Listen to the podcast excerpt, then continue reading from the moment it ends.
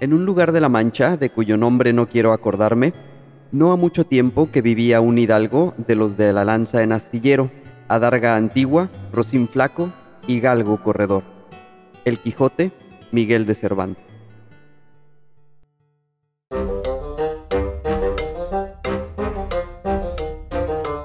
Hola a todos, mi nombre es Miguel.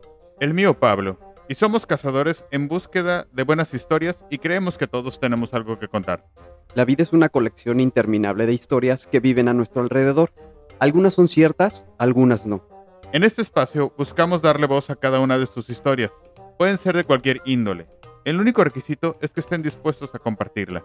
Sin más, sean ustedes bienvenidos a Cazadores de Historias, el podcast.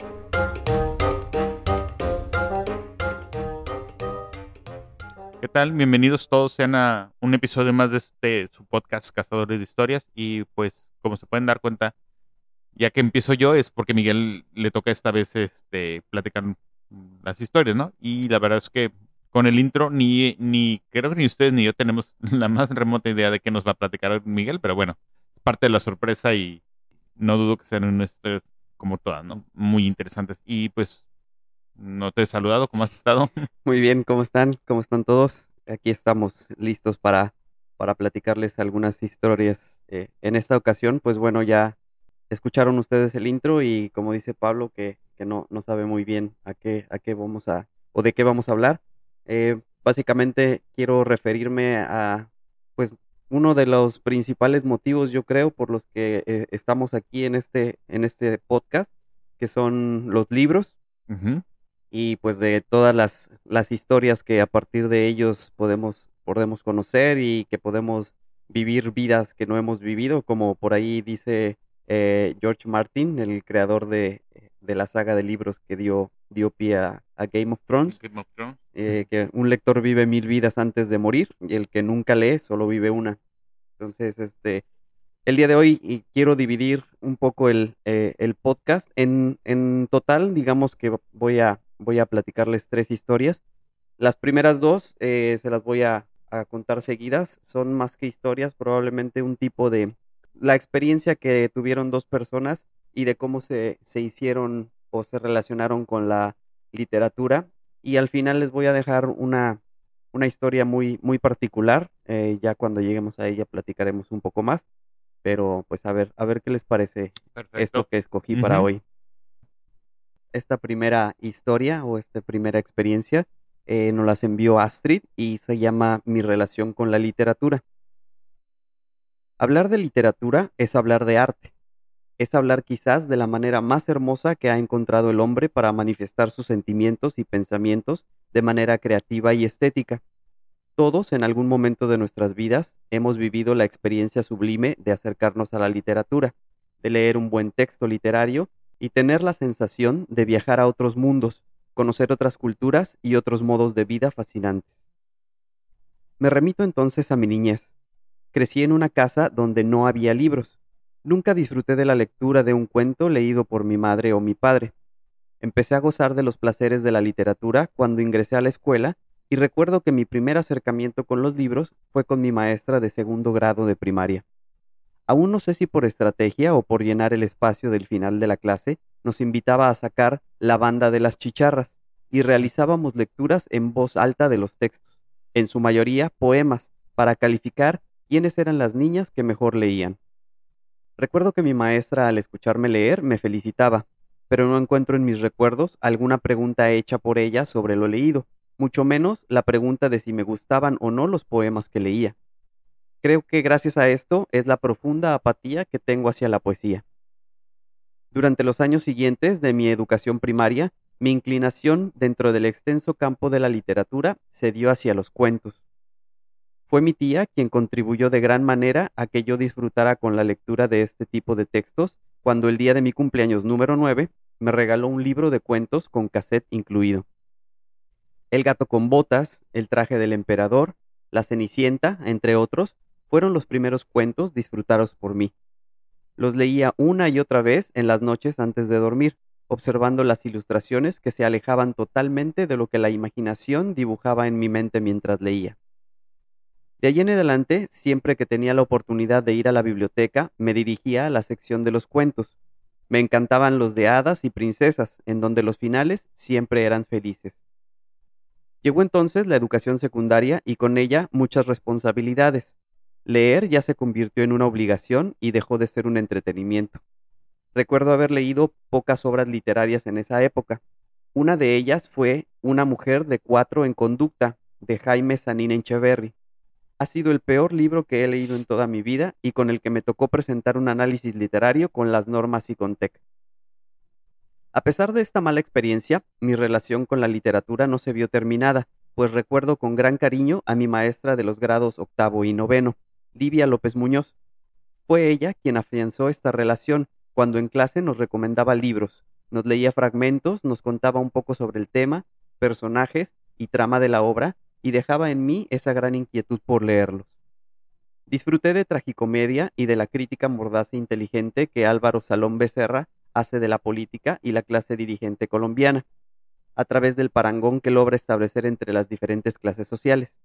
Descubrí la genialidad de García Márquez, su realismo mágico que le ha dado la vuelta al mundo y que me hace sentir orgullosa cuando veo las imágenes del recibimiento de su premio Nobel, según la Academia Sueca, por sus novelas e historias cortas en las que la fantasía y la realidad se combinan en un mundo rico de imaginación, reflejando la vida y los conflictos de un continente. Gracias a las recomendaciones de mi maestra, pude conocer algunas obras de grandes escritores como Jorge Isaacs, Manuel Mejía Vallejo, Tomás Carrasquilla, entre otros quienes con su creatividad, estilo, imaginación, perfección y disciplina lograron envolverme en sus historias. Así como mi relación con el cuento y la novela ha sido maravillosa, debo reconocer que con la poesía no ha sido la mejor. Nunca me ha gustado, aunque también reconozco que no la he leído con suficiente interés. En conclusión, no podríamos imaginar ser lo que somos hoy en día sin observar la influencia que ha tenido la literatura en nuestro pasado, nuestro presente y nuestro futuro. La literatura es un mundo fascinante que te puede llevar por caminos increíbles, que te puede transportar a momentos históricos que no has vivido, que te puede llevar a imaginar el futuro, que puede despertar tu imaginación con historias fantásticas y reales, que te enseña a escribir, pensar, discernir, disentir, emocionarte y hasta enojarte.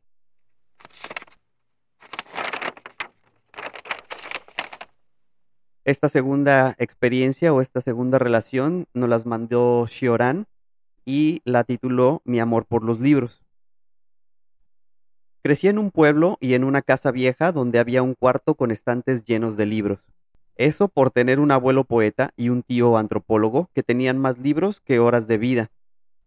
Cuando estudiaba cuarto grado, mi madre, que era maestra de escuela primaria, llegó con un enorme atlas y una serie de libros de cómo aprender a leer y escribir correctamente. Fue algo que llamó mucho mi atención a mi corta edad. Recuerdo que en mi casa había una bodega y yo atendía a los clientes en las horas de la tarde después de la escuela. Pasaba allí el rato leyendo todos esos libros, pero mi favorito en aquel tiempo en realidad era un cuaderno escrito por un viejito con una letra muy particular, la poesía de mi abuelo. Tenía versos, cantos, cuentos y todo aquello que me resultaba hermoso y divertido. A veces dibujaba la puesta del sol y las montañas por la tarde. Echo de menos todo aquello y la paz que sentía. Ahí empezó mi amor por los libros. Siempre tenía la costumbre de olerlos. Ahora, de adulta, tengo una lista selecta que recomendaría. Después de leer varios, siempre me parece que no ha sido suficiente. Quiero descubrir el universo que hay en cada libro que me parece atractivo. Mi favorito es Los Miserables, escrito por Víctor Hugo. Un libro sin desperdicio alguno, igual que Las Venas Abiertas de América Latina, escrito por el genio latinoamericano Eduardo Galeano. En otra línea, recomendaría La Cabaña, de William Paul Young, y así innumerables escrituras de hombres y mujeres que nos enseñan a ver el mundo desde otra perspectiva y a que nuestra imaginación no tenga límites. En mi caso, puedo asegurar que leer me ha salvado, me ha enseñado a ver más allá, es un constante aprendizaje que ha cambiado mi visión del mundo y le dio libertad a mi mente. Les dejo un fragmento de mi libro favorito. El amor es una parte del alma misma, es de la misma naturaleza que ella, es una chispa divina. Como ella, es incorruptible, indivisible, imperecedera. Es una partícula de fuego que está en nosotros, que es inmortal e infinita, a la cual nada puede limitar ni amortiguar. Se la siente arder hasta en la médula de los huesos y se le ve brillar hasta en el fondo del cielo. Lean, lean siempre. Fíjate que creo que todos los que tenemos el gusto por la lectura podemos tener como que ciertas, eh, no sé cómo decirlo, como que coincidencias tal vez. En, por ejemplo, en los par de relatos que estabas ahorita platicando, hay muchas palabras que, puedo yo coincidir, ¿no? Así como que el, de cómo llegaron los libros a, nuestras vidas, ¿no? Pero también creo que este hay algo que el otro día estaba leyendo y me, me recordó toda su historia, ¿no? Que de una persona que, que decía que realmente el problema con la gente que no le gusta es porque no, no tuvo, o le fue impuesto, como cuando en la escuela te imponen leer cosas que a lo mejor ni siquiera te interesan o lo ves como obligación, o no fue el, libro que talmente, que realmente necesitabas para, para, para llenar. Para enamorarte. para enamorarte, exactamente, gracias. Y sí es cierto, ¿no? Porque al final de cuentas, eh, como lo, platicaste, ¿no? La persona que te hizo el favor de, enviártelo, ¿no? Hay muchas cosas que de repente dices, sí, es el peor libro que he leído en mi vida o algo. Y, muchas veces, no sé si te ha pasado, a mí de que empiezas a leer algo y dices, no, esto no es para mí, y pues no, o sea, no tienes por qué continuarlo, no, no, no hay, o al contrario, hay libros que te los avientas en, en nada, ¿no? Porque no, incluso pues, hasta quieres así como que, ah, ya quiero terminar para ver qué pasa, ¿no? Pero bueno, en conclusión creo que lo que a lo que quiero llegar es que creo que mm, hay mucha gente que de la gente que conozco en lo personal que dices que a mí no me gusta leer, no es porque no te guste, sino que a lo mejor no no encontraras el libro que tal vez te haya hecho enamorarte de la lectura, no has o, o sí, no es, es eso, ¿no? Porque al final de cuentas creo que es algo que que puedes llegar a disfrutar tanto y puedes encontrar el tiempo para hacerlo en, en, cualquier momento para porque también es algo que mucha gente dice es que no tengo tiempo no o sea te haces el tiempo cuando realmente es algo que te gusta no sí. Este pero pues qué qué qué qué, padre que, que, esas palabras te bueno en lo personal me hayan hecho recordar el porqué del gusto y, y la pasión de la lectura en, sí no por cierto ahí en el en el episodio de bienvenida del podcast eh, si quieren irse para atrás y escucharlo un poco. Ahí platicamos, de hecho, ese, ese día de, de, por qué empezamos, cómo nos, cómo nos enganchamos nosotros en la lectura. Así que, pues sí, si quieren saber cuál fue la historia de, de Pablo y, y, mía, pues pueden escuchar ese, ese episodio de bienvenida. Y pues ahora voy a, a pasar a la, a la otra historia, la tercera historia que eh, tenía preparada o tengo preparada para el día de hoy. No quiero hablar mucho de ella, eh, quiero que la escuchen eh, con atención, a ver si, si logran distinguir algo en particular en ella y ya al final, al final cuando estemos comentando, pues ya, ya platicaré un poco más de, de, lo que, de lo que trae o de lo que se trata esta historia. Así que vámonos. Esta se llama Una historia de libros. Permítanme contarles una historia casi verdadera que sucedió hace algunos años. Por la gran afición a la lectura que desarrollé desde pequeño, una vez que tuve la edad suficiente, me matriculé en las clases de literatura que impartía el Dr. Blood Money, en una reconocida universidad. Durante el primer semestre del curso conocí a Ulises y a Demian, quienes se convirtieron en dos de mis mejores amigos. Con ellos formé un grupo que hacíamos llamar el Club Dumas. Toda la tarde, después de clases, teníamos la costumbre de reunirnos en la Sombra del Viento, una cafetería localizada en el barrio de México Land, a un costado de la Torre y el Jardín, lugar emblemático de la ciudad.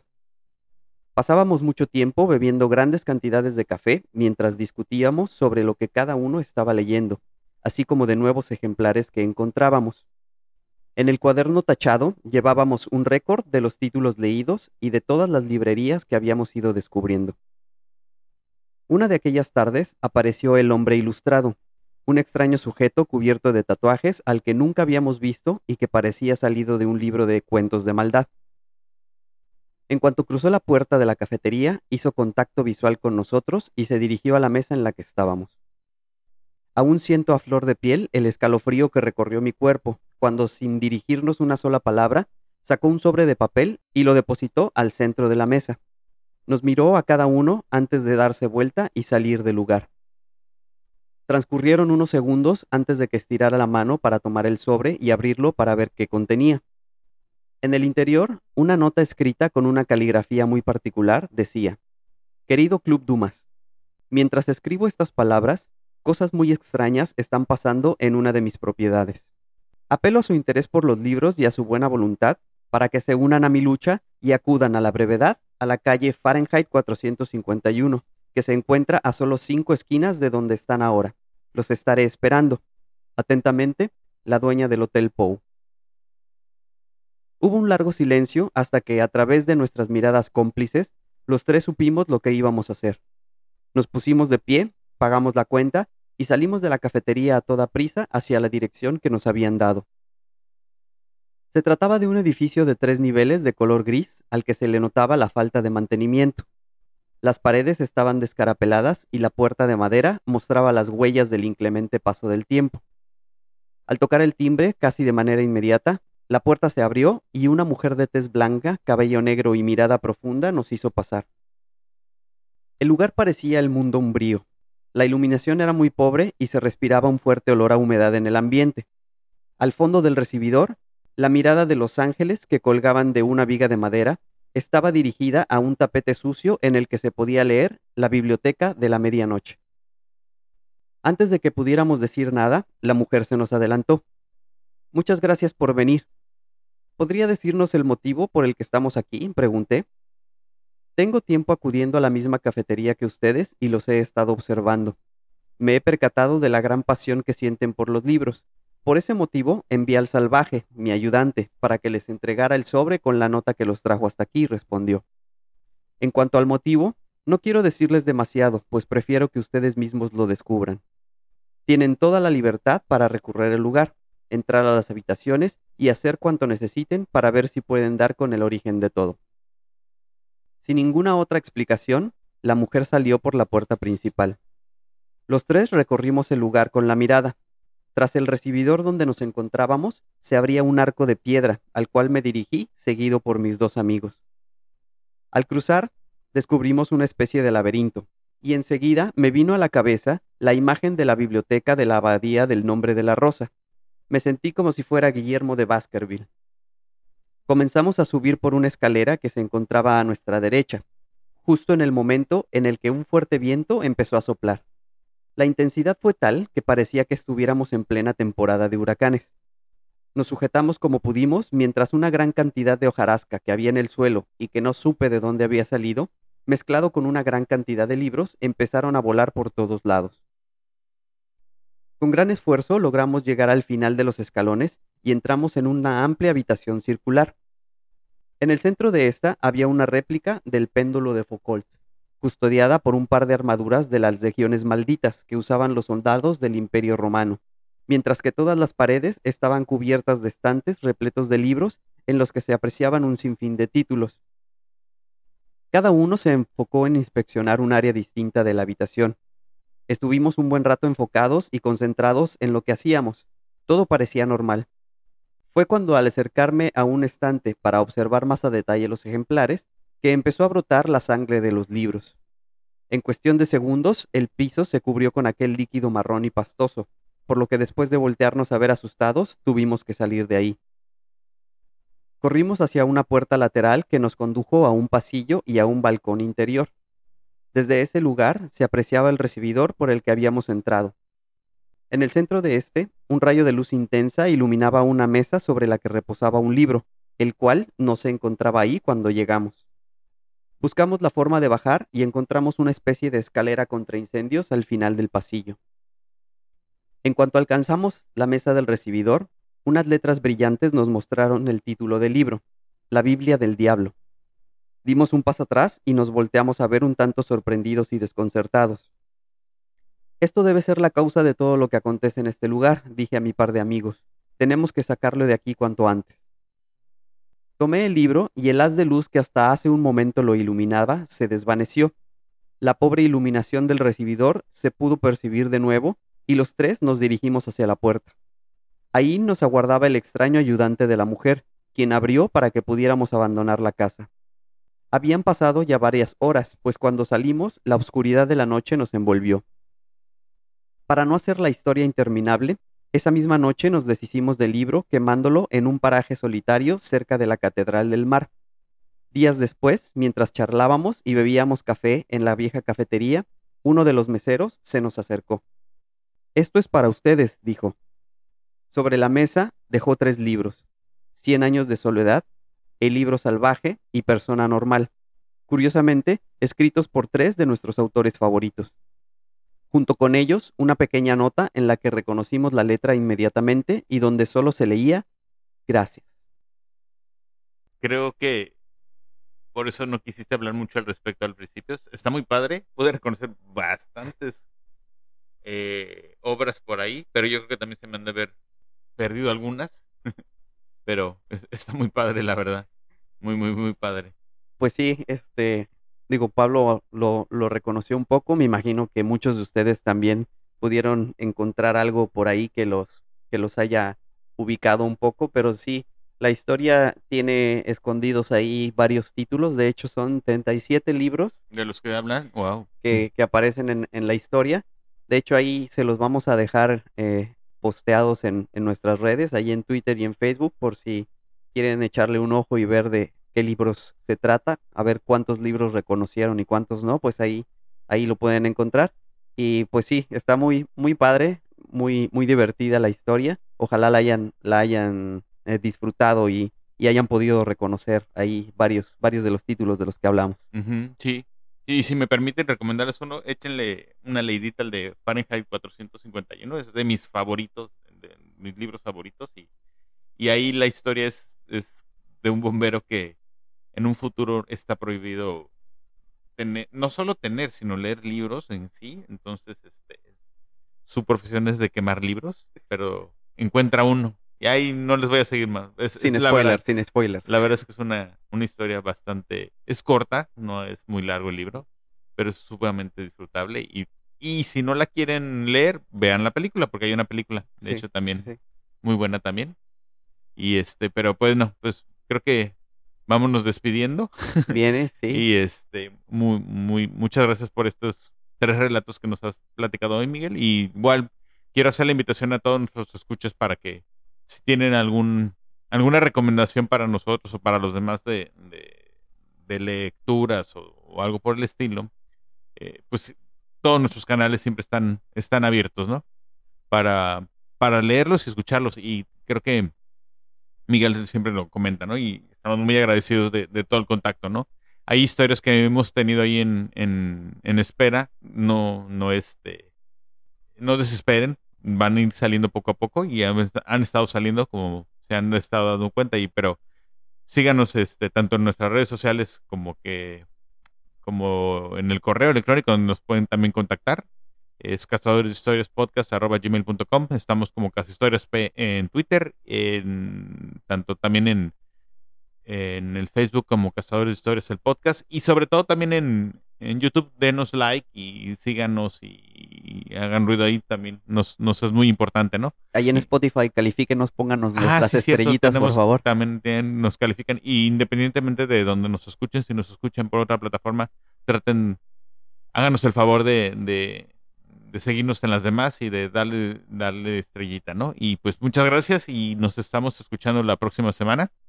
Adiós. Hasta luego.